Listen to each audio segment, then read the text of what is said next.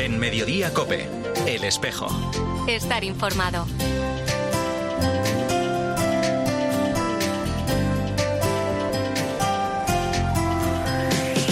La una y 33 minutos, ¿qué tal? Bienvenidos al tiempo del espejo en Mediodía Cope en este 10 de febrero. A esta hora, como cada viernes, te cuento ya la actualidad de la Iglesia en Madrid. El saludo de Mario Alcudia. Ellos nos han cuidado y ahora queremos que nos sigan cuidando con su experiencia, con su sabiduría adquirida a lo largo de la vida y cuidarlos también nosotros en sus necesidades, en sus necesidades humanas y en sus necesidades espirituales y religiosas. Por eso queremos poner de manifiesto la importancia de cuidar a los mayores desde la pastoral de la salud. Y además no solamente como objeto de nuestro cuidado, sino también aprendiendo de ellos, porque ellos son también sujeto de la evangelización de la Iglesia.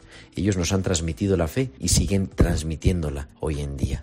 Es el subdelegado diocesano de Pastoral de la Salud, Gerardo Dueñas, hablando de la campaña del enfermo que comienza mañana, festividad de Nuestra Señora de Lourdes y Jornada Mundial del Enfermo, y que se va a prolongar hasta el 14 de mayo, este año con un lema dedicado al acompañamiento de las personas mayores, tomado del Salmo 71, déjate cautivar por su rostro desgastado, no me rechaces ahora en la vejez, no me abandones. Mañana, con motivo de esta fiesta, una vez más tendrá lugar la jornada diocesana de Pastoral de la Salud a las 6 de la tarde, que se va a desarrollar en la Casa de las Hijas de la Caridad de San Vicente de Paul, de 6 a 8 de la tarde. La mesa redonda va a contar con la participación de Fernando Vidal, de la Universidad Pontificia Comillas, los delegados de Laicos, Familia y Vida de nuestra archidiócesis, María Bazal y José Barceló, y el coordinador de Pastoral de la Salud de la Vicaría 6 y además capellán de la residencia de las Hermanitas de los Ancianos Desamparados, Ignacio Vivier.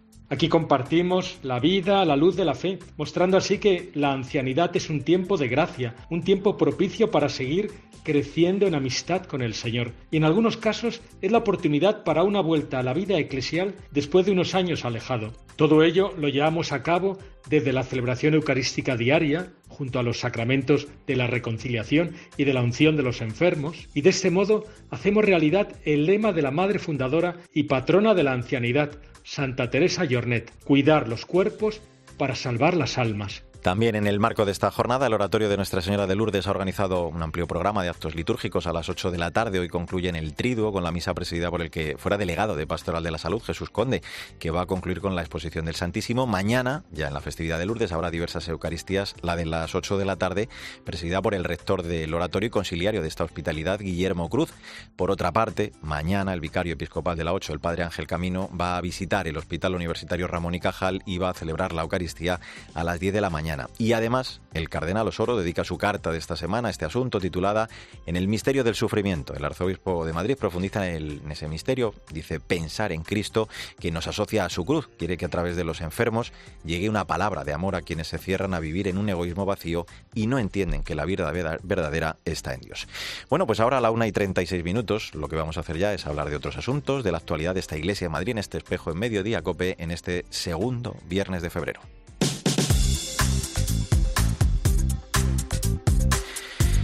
Lo primero que te cuento en la actualidad de nuestra archidiócesis es que el arzobispo de Madrid visitaba ayer el campus de Moncloa de la Universidad CEU San Pablo. Además de recibir el saludo de las autoridades universitarias, mantuvo un encuentro con la comunidad académica. Después del acto, pudimos hablar en este espejo con el propio cardenal Osoro y con la rectora de esta universidad, Rosa Visiedo. Es muy agradable estar en estos lugares, ¿no? No se obliga a nadie a creer, pero sí se manifiesta una manera de entender y de comprometerse en este mundo para hacer viable la convivencia entre los hombres, haciendo de verdad creíble que somos hermanos. Nos ha mostrado también, como siempre hace, su cariño, su cercanía, su proximidad, su, eh, su, su, cariño hacia la institución, hacia, hacia el CEU y hacia la labor que, que realiza y que venimos realizando desde hace ya 90 años, que precisamente este año celebramos nuestro 90, nuestro 90 aniversario. Tras el fuerte terremoto de magnitud 7,8 en la escala de Richter, que sacudió el lunes el centro de Turquía y el noroeste de Siria y que ha dejado más de de 11.000 personas eh, muertas y numerosos heridos, además de numerosos daños materiales, el cardenal Osoro decía en su cuenta de Twitter que seguía con dolor estas informaciones que le llegaban de ambos países, además de rezar por el eterno descanso de los fallecidos y por la pronta recuperación de los heridos.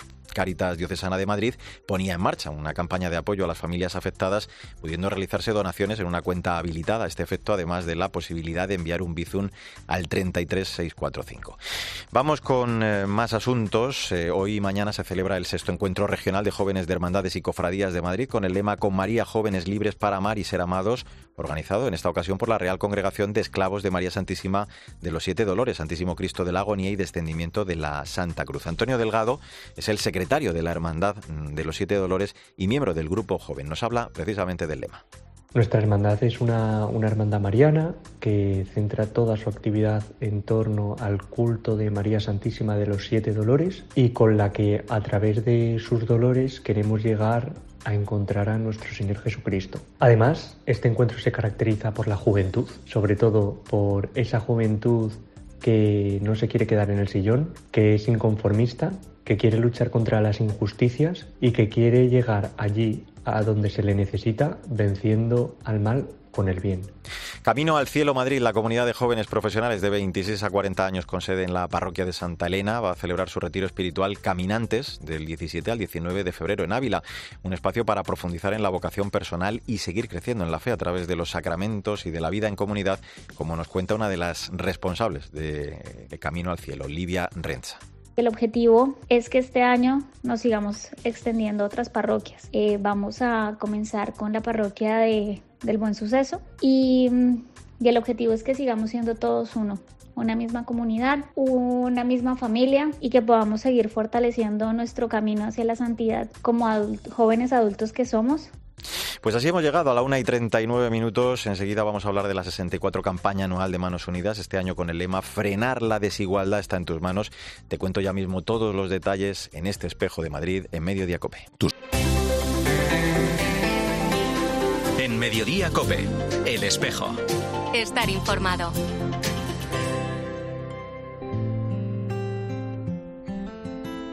Me he hecho tantas preguntas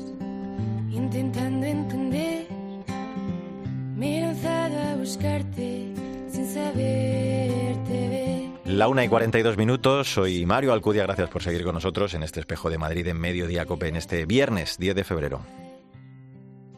Detrás de esos números hay personas, hay familias, con hijos, abuelos, comunidades enteras. Pero estos datos no nos deben hacer abandonar la esperanza, porque tenemos manos y nuestras manos son capaces de mucho. Y entre todos podemos buscar ese futuro para la fraternidad del que habla el Papa Francisco el número 107 de la encíclica Fratelitum. En 2022 la diócesis de Madrid demostró con creces su solidaridad y su amor al hermano. Os pedimos seguir poniendo vuestras manos a trabajar en esta nueva campaña para entre todos conseguir frenar esa desigualdad. Es la presidenta delegada de Manos Unidas Madrid, Pilar González Adrados, ante el lanzamiento de la 64 campaña anual de Manos Unidas, que este año tiene como lema Frenar la desigualdad está en tus manos. Tres duras frías para eh, datos eh, para situarte. Tres millones y medio de personas mueren de hambre cada año en el planeta, 1.300 millones de personas sufren pobreza y casi 700 millones viven en pobreza extrema. Está claro que la riqueza no llega a todos los pueblos por igual. Bueno, pues eh, me vas a permitir que convirtamos precisamente esas cifras en personas, en rostros, eh, y lo vamos a hacer con alguien que conoce muy bien todo esto. Ella es Virginia Alfaro, es miembro de Misioneros Seglares eh, Vicentinos, Misevi, que actualmente desarrolla su labor en Angola. Ella conoce, digo, muy, muy bien esta labor que desarrolla Manos Unidas, que se puede llevar a cabo gracias a Manos Unidas. Virginia, gracias por atendernos. Buenas tardes. Gracias a vosotros. Un saludo a todos los oyentes madrileños y madrileñas. Bueno, oye, Honduras, Mozambique, los últimos tiempos estaba contando Lobito, ¿no? La, la tercera ciudad más grande de Angola, donde coordinas, creo, un programa de intervención comunitaria que pone el foco, creo, en la infancia y en la mujer, ¿no? ¿Cómo es? Eh, ¿Qué es lo que hacéis allí? Exactamente. Con Manos Unidas desarrollamos una serie de actividades y de intervenciones dirigidas especialmente a la primera infancia, menores y a mujeres, por ser un colectivo que vive en desigualdad. Y bueno, pues son actividades educativas, desde la educación preescolar, el acompañamiento de la educación primaria, hasta algunas formaciones y capacitaciones con las mujeres para que puedan generar ingresos de una manera más eficaz y por lo tanto también mejorar su calidad de vida y la de su familia.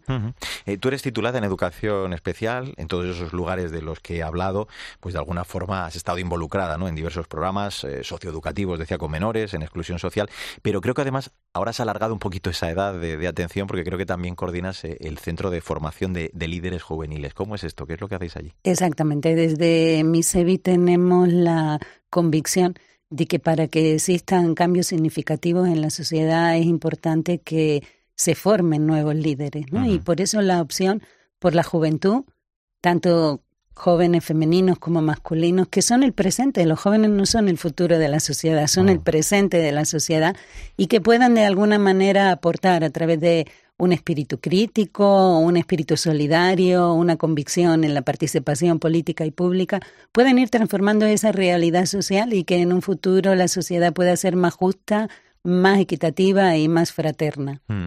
Durante los eh, próximos 12 meses, Manos Unidas va, a centrar el trabajo en, denunciar cómo la desigualdad ¿no? se ha convertido en la mayor amenaza a nivel mundial. Eh, ¿Cómo has constatado ese pisoteo, eh, Virginia, de la dignidad, de los derechos fundamentales en esos lugares en los, en los que has estado? Esos lugares en los que he estado corresponden a la mayoría de los lugares y de la situación de la humanidad. Me gustaría que pensásemos un poquito cómo nuestra sociedad, aunque tengamos también que evolucionar y desarrollarnos, pero es una privilegiada porque pertenece a un porcentaje mínimo de la población que tiene garantizados ciertos beneficios mm. sociales, que tiene garantizado un bienestar social. Y realmente la mayoría de la población vive en desigualdad, vive en situación de vulnerabilidad, de exclusión, de extrema pobreza. Por eso estamos llamados nosotros que hemos recibido bueno, sin merecerlo, ¿no? Mm. Otra condición y que disfrutamos de otra realidad, a ser solidarios, a compartir y desde nuestras posibilidades a dar nuestro aporte para que en otros contextos esa desigualdad vaya reduciendo esa brecha. Mm. Evidentemente, en los países desarrollados como el nuestro, eh, la pandemia ha tenido una influencia social y una repercusión ¿no? en, la, en, la, situación económica y social. En Lobito, eh, tras el confinamiento, creo que tú decías que, a la vuelta no ha sido una prioridad. ¿no? De, hecho, por ejemplo, ha arrojado, eh, creo, unas alarmantes cifras sobre el abandono escolar, por ejemplo. ¿no? Exactamente. La pandemia, más que por el efecto en salud, que no fue tan grave y la malaria sigue siendo el principal motivo de muerte en Angola y en otros países africanos, pero sí ha tenido muchas causas económicas, sociales y en este caso, bueno, pues no teníamos la posibilidad de una educación online, no teníamos la posibilidad de continuar con un curso escolar y fue suspendido durante muchos meses, casi un año lectivo, y eso ha generado un abandono, bueno, grande, grandísimo, de nos abre otra brecha de analfabetismo, ¿no? Otra generación que no volvió a la escuela. Con Manos Unidas hicimos también un proyecto de regreso a las aulas a través de kits escolares y ha garantizado por lo menos que un grupo de niños y de niñas puedan vencer esta barrera que la pandemia creó y que continúen efectivamente en la sala de aulas y continuando con su educación primaria.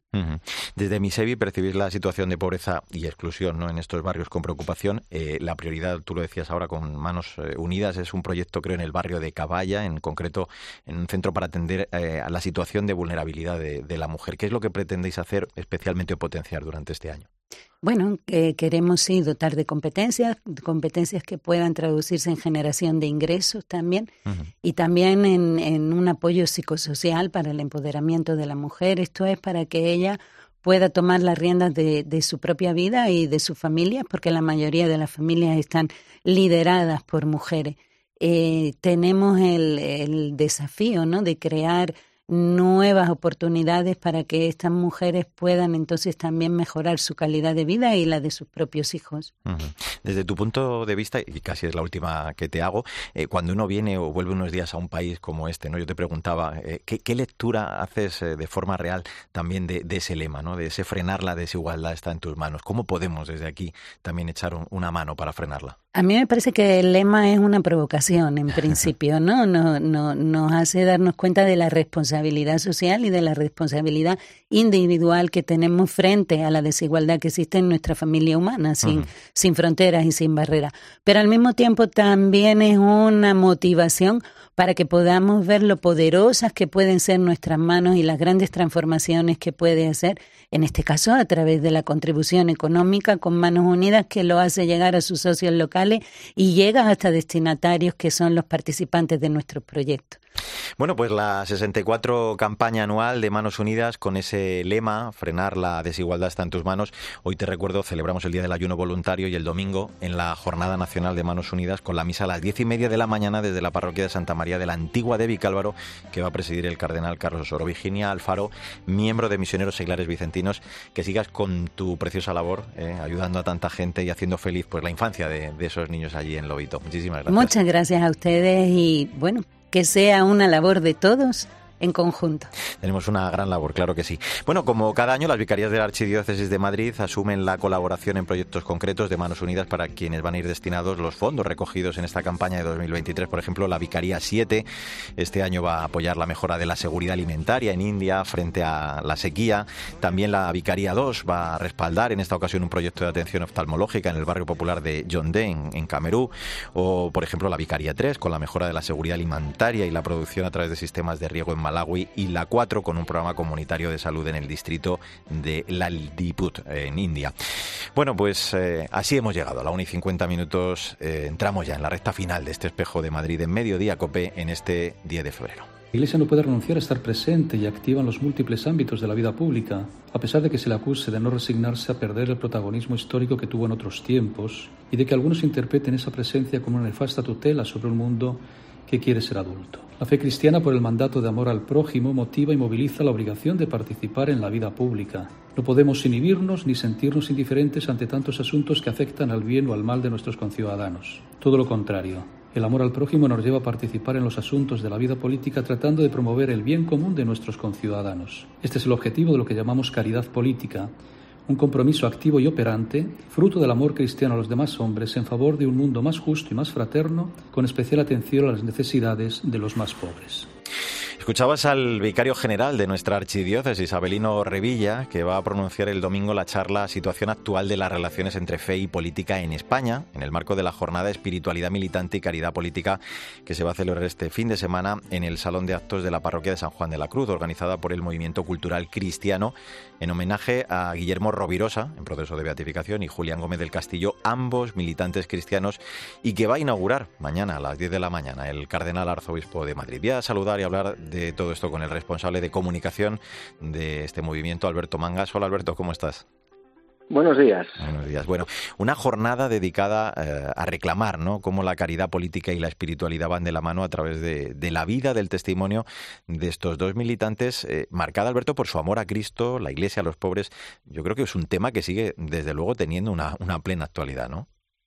Sí, por supuesto. Nosotros marcamos este tema por, eh, porque eh, tanto la, espiritualidad, espiritualidad, militante y esa ese seguir a, a, Cristo, a la Iglesia, a los pobres de una forma mm, solidaria, de una forma entroncada en la espiritualidad militante y en la espiritualidad laical, lo vemos fundamental para el siglo XXI. Eh, ellos han sido militantes conversos, con la fuerza que tiene la conversión, su conversión como hemos dicho, a Cristo, a la Iglesia y a los pobres entregados a esta, a esta tarea. Y esto supone fruto siempre en la caridad política. Creemos que están perfectamente unidos tanto la espiritualidad militante, que es al fin y al cabo fe vivida, y la caridad política. ¿no?